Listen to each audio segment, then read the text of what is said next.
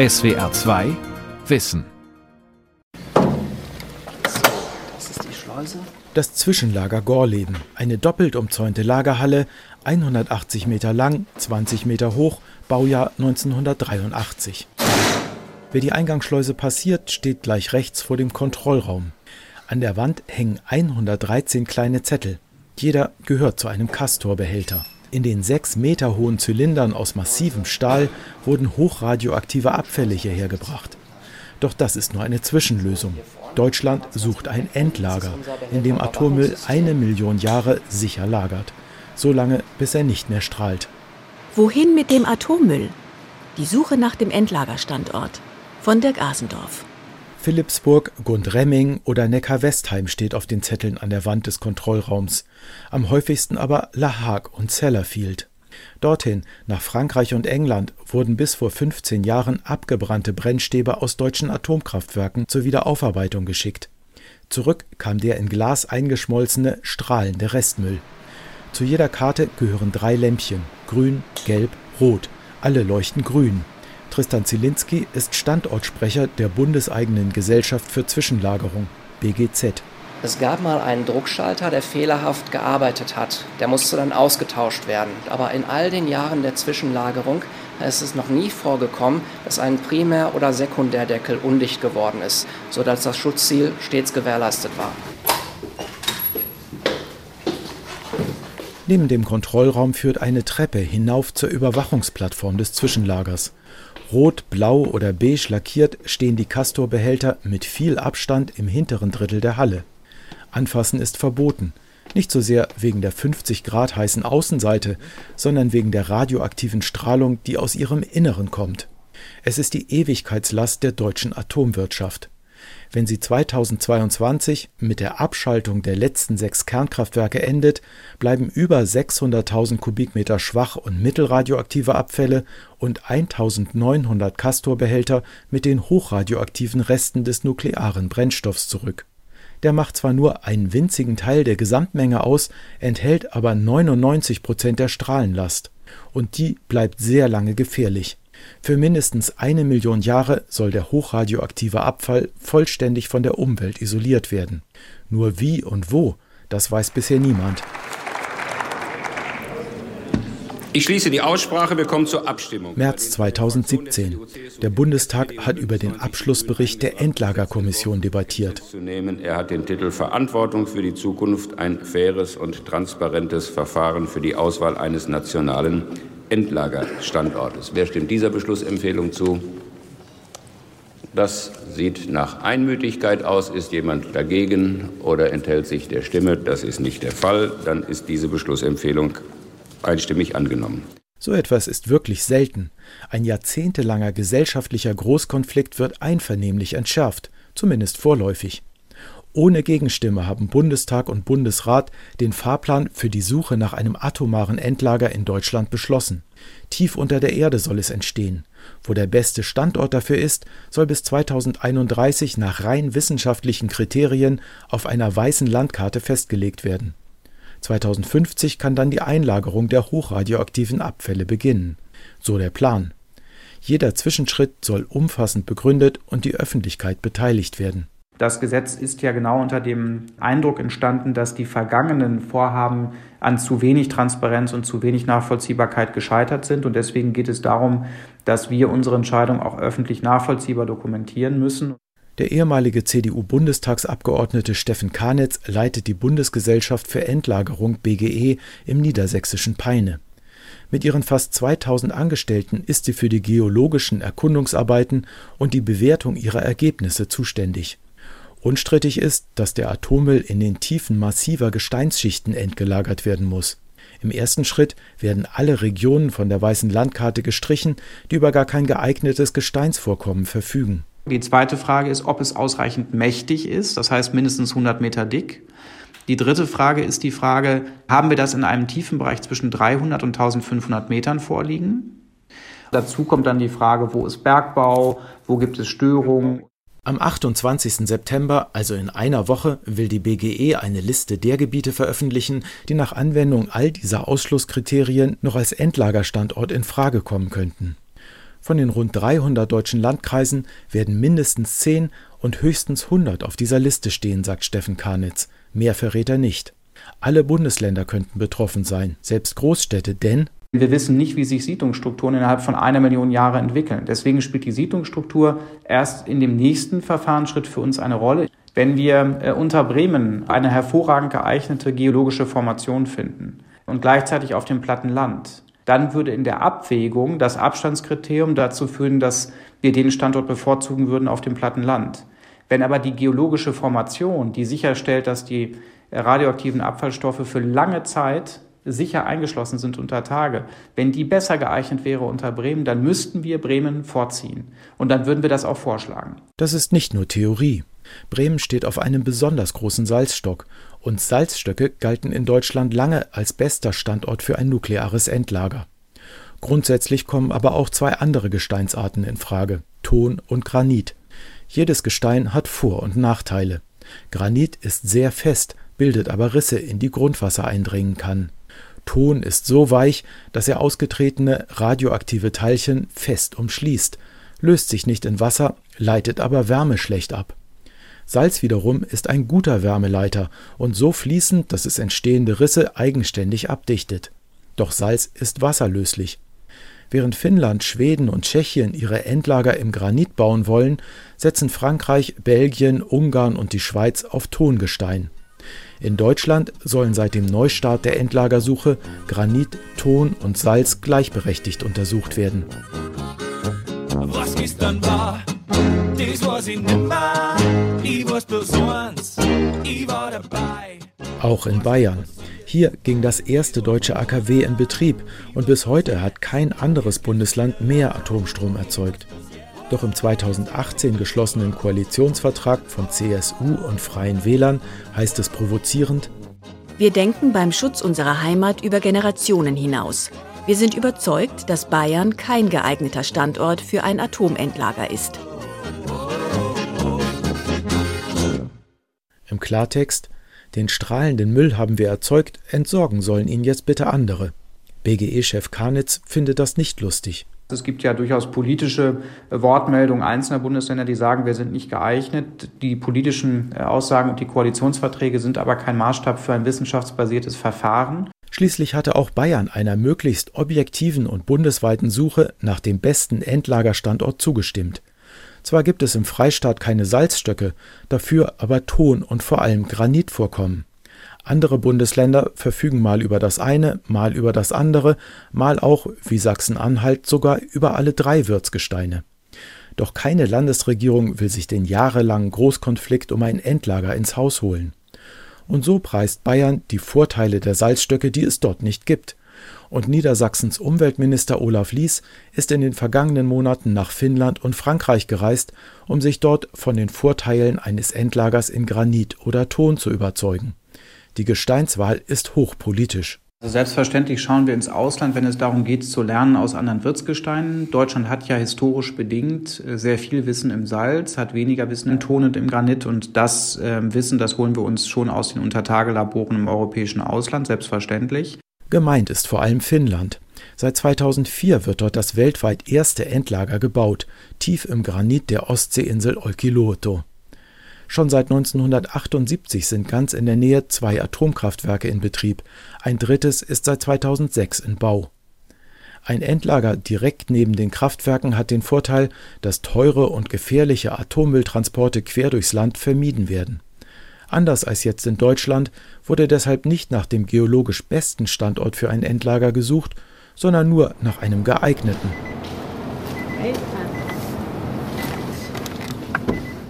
Ein vier Kilometer langer Straßentunnel führt steil hinab in den Fels der Ostseeinsel.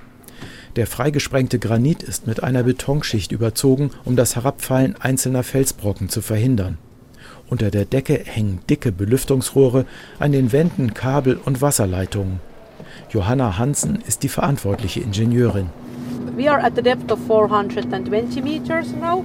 Jetzt sind wir auf einer Tiefe von 420 Metern im Demonstrationsgebiet. Hier ist der Granit ungefähr zwei Milliarden Jahre alt. Und in dieser ganzen Zeit war er ein ausgesprochen tragfähiges Wirtsgestein.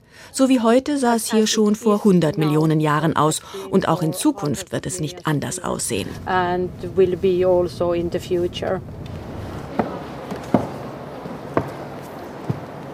In einem Seitentunnel wird das finnische Endlagerkonzept erprobt.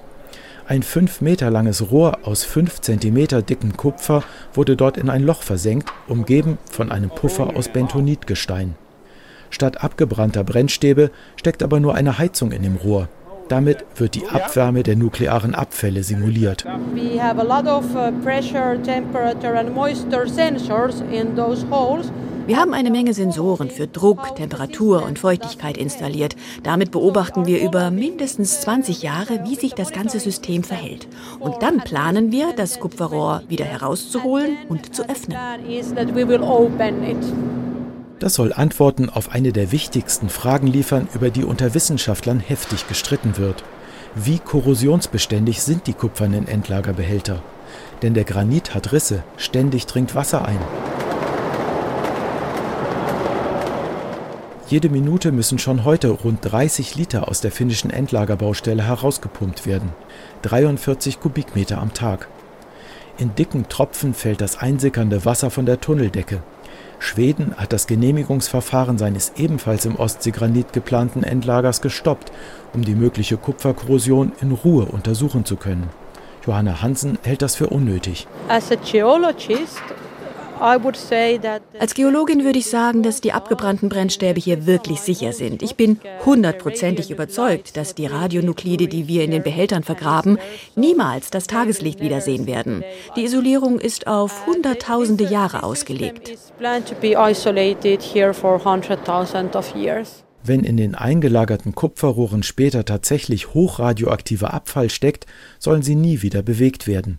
Und wenn das Endlager nach 120 Jahren voll ist, wird auch das gesamte Tunnelsystem permanent versiegelt, verspricht Janne Mocker. Er ist der Chef von Prosiva, so heißt das Unternehmen, das das Endlager baut und später auch betreiben soll.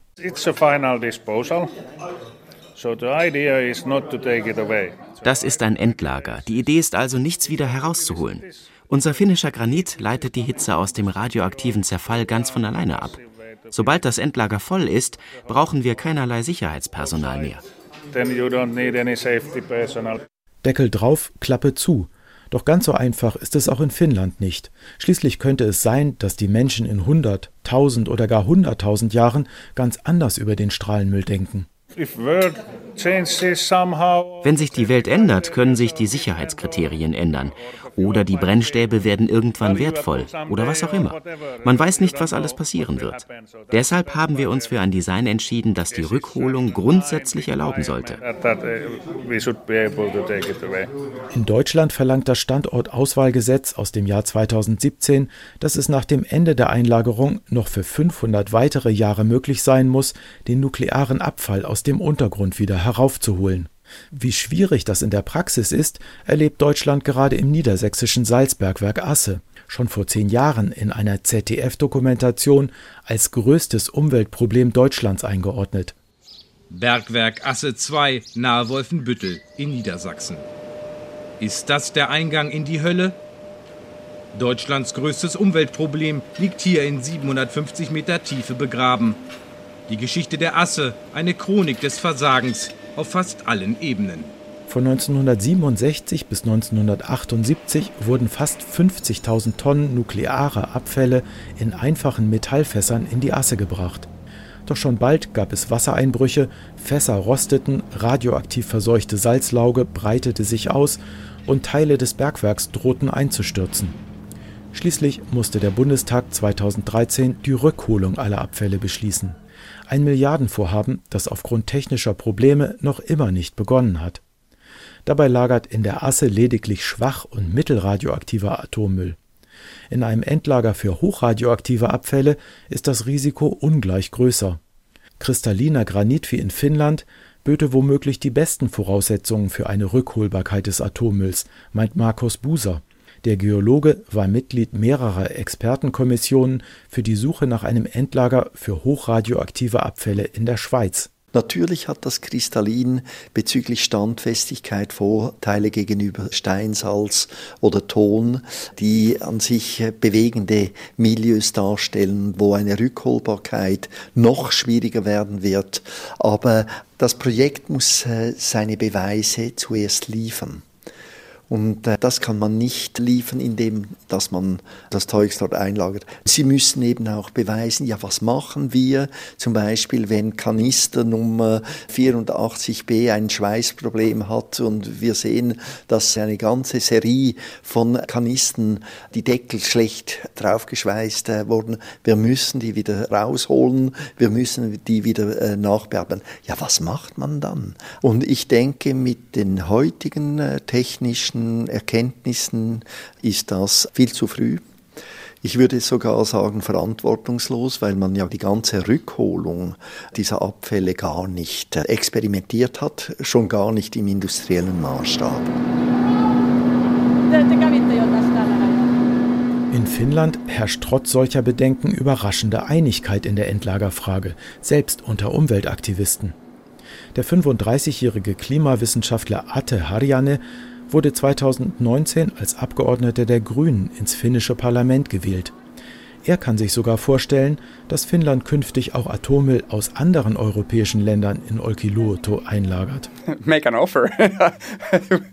Macht uns doch ein Angebot. Ich wäre froh zu hören, wie viel ihr uns dafür zahlen wollt, dass wir das Zeug unter die Erde bringen. Wir können gleich darüber verhandeln. Auch wenn es so klingt, Harjanne meint es keineswegs ironisch.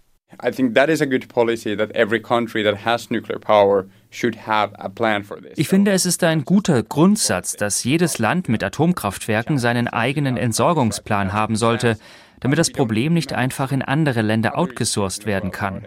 Aber in der heutigen Welt laufen die Dinge doch anders. Wir haben einen offenen Welthandel und warum sollte das hier anders sein? Es könnte ein Geschäftsmodell werden.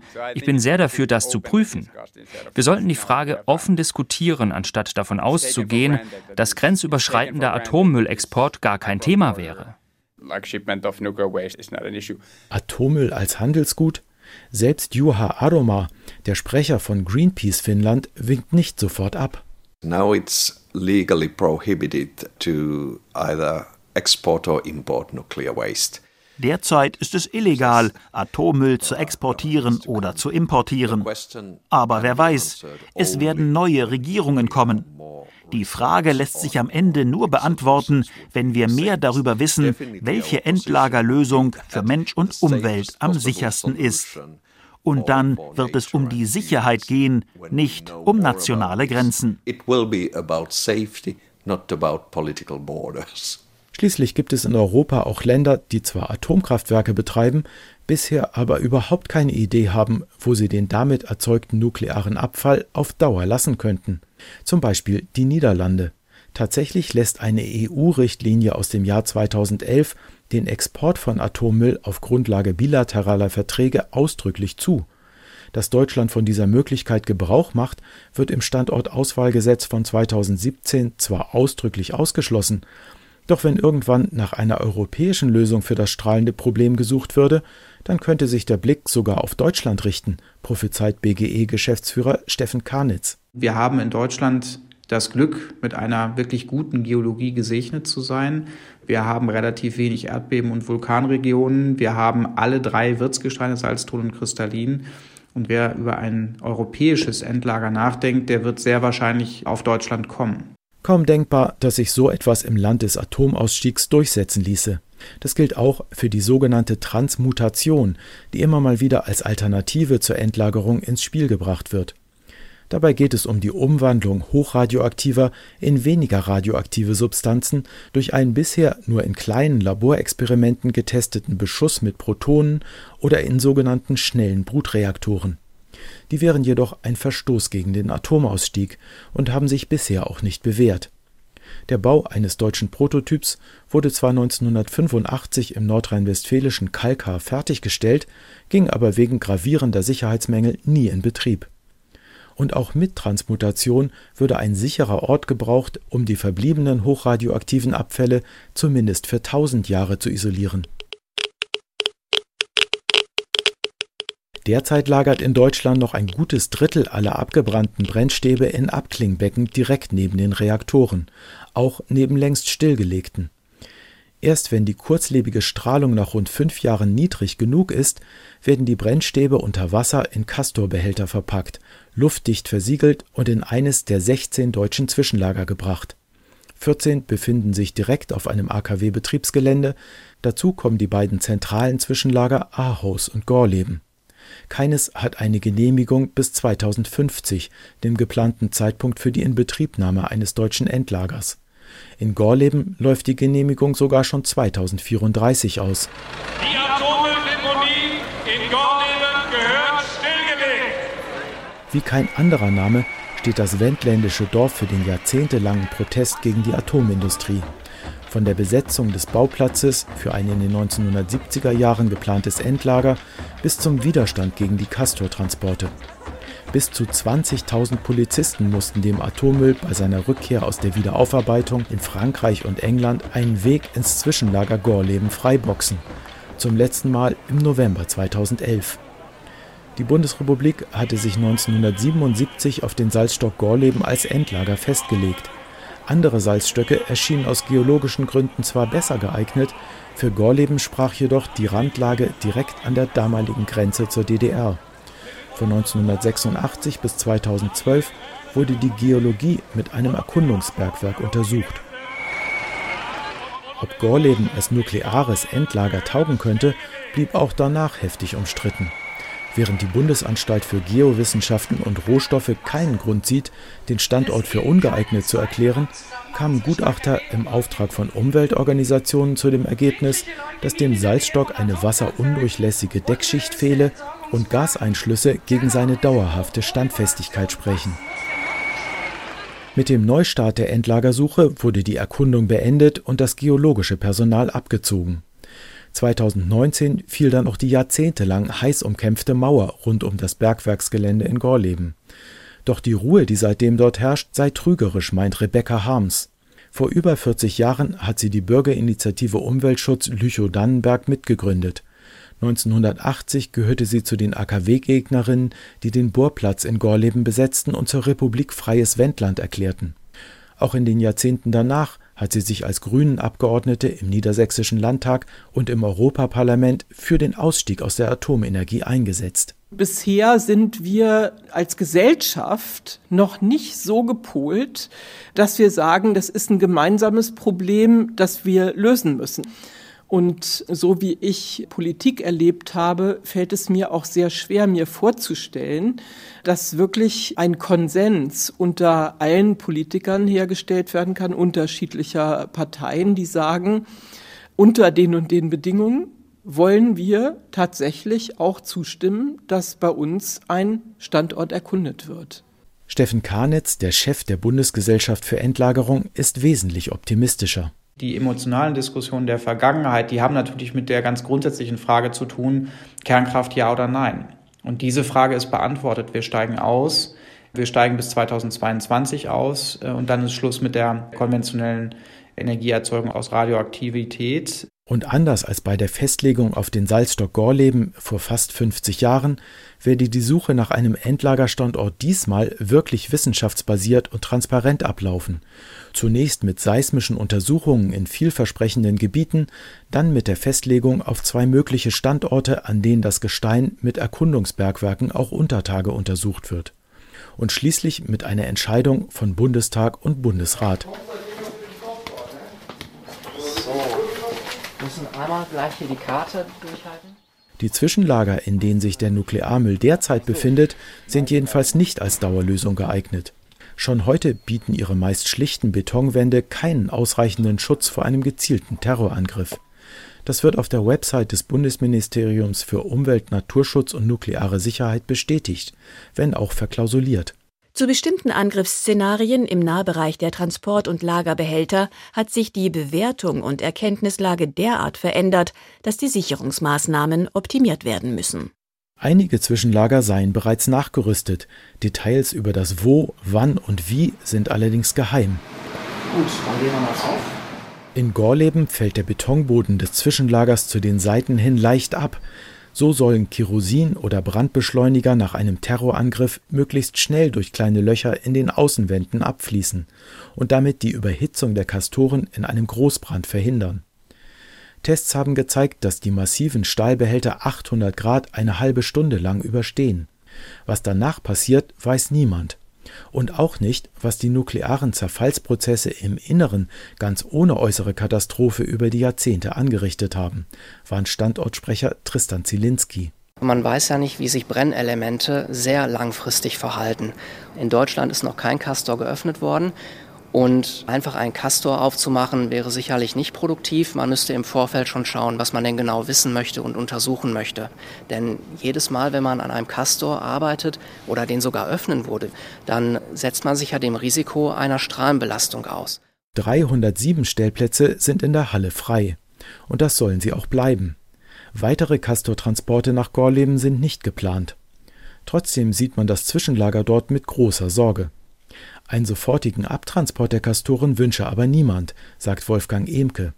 Wie Rebecca Harms ist er ein Urgestein der wendländischen Anti-AKW-Bewegung und derzeitiger Sprecher der Bürgerinitiative Lüchow-Dannenberg. Unsere Haltung ist nicht, bringt das Zeug da weg, weil wir das niemandem auch zumuten wollen, dass dieser Müll jetzt nochmal verfrachtet würde an andere Standorte. Aber Solange ein Endlager in Deutschland nicht gefunden ist, haben wir eher so die Haltung, dass wir sagen, wir drängen darauf, dass da neu gebaut wird. Und das Bild eines Sarkophags wie in Tschernobyl ist genau das Richtige. Zusätzliche Sicherheit für die Zwischenlager und umfassende Beteiligung bei der Endlagersuche. Diese Forderungen werden die AKW-Gegner vertreten, wenn die Liste der potenziell für ein Endlager geeigneten Landkreise in wenigen Tagen veröffentlicht und dann vor allem öffentlich diskutiert wird. Vier sogenannte Fachkonferenzen sind dafür geplant, die erste Mitte Oktober in Kassel, die letzte im Juni 2021 in Berlin. Früher waren wir Experten des Protestgeschehens und jetzt müssen wir gucken auf diese Daten und müssen Verfahrensgerechtigkeit einklagen. Wir wollen wirklich endlich mal Fairness und Offenheit und Transparenz.